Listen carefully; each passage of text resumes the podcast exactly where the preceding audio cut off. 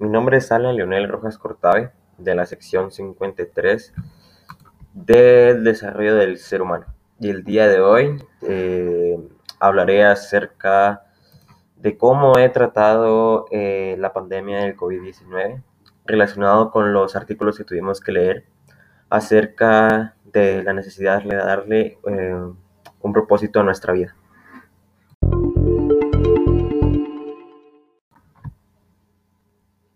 La pandemia del COVID-19 comenzó a finales del año 2019, más específicamente en diciembre en China. Luego este, este virus se propagó a lo largo del mundo a principios del año 2020. Y acá el primer caso se dio en el mes de marzo.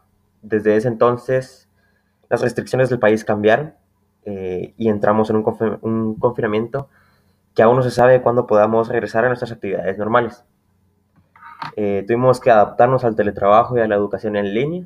En mi caso, eh, el resto del año pasado y lo que llevo de este lo he pasado en línea. Eh, y aún no se sabe cuándo es que podamos regresar a nuestras instituciones educativas o a nuestros espacios laborales.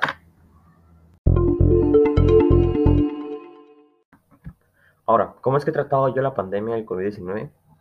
Pues básicamente no he sido una persona que necesite estar fuera de casa mucho tiempo, por lo que fue fácil para mí adaptarme a la educación en línea, aunque a veces sí se hacía tedioso estar todos los días frente a la computadora y recibiendo clases. Se pierde esa interacción humana que teníamos y esta parte puedo relacionarla con el segundo artículo que tuvimos que leer sobre la necesidad de darle sentido a la vida, ya que para tener un propósito tenemos que estar abiertos al encuentro, no solo un encuentro superficial, sino un encuentro más profundo donde todo sea mutuo. Eh, esto lo podía ver en las amistades que tenía em, de forma presencial en, el colegio cuando aún se podía salir de casa. Ahora todo se ha visto limitado a una pantalla eh, que aún así eh, hace que podamos encontrarnos con las demás personas, aunque no de la manera que quisiéramos, pero eso solo es cuestión de irse adaptando. Otro punto que puedo mencionar acerca de las lecturas es la felicidad, ya que la felicidad nos da propósito y nos da la motivación de conseguir o de buscar nuestro propósito en la vida.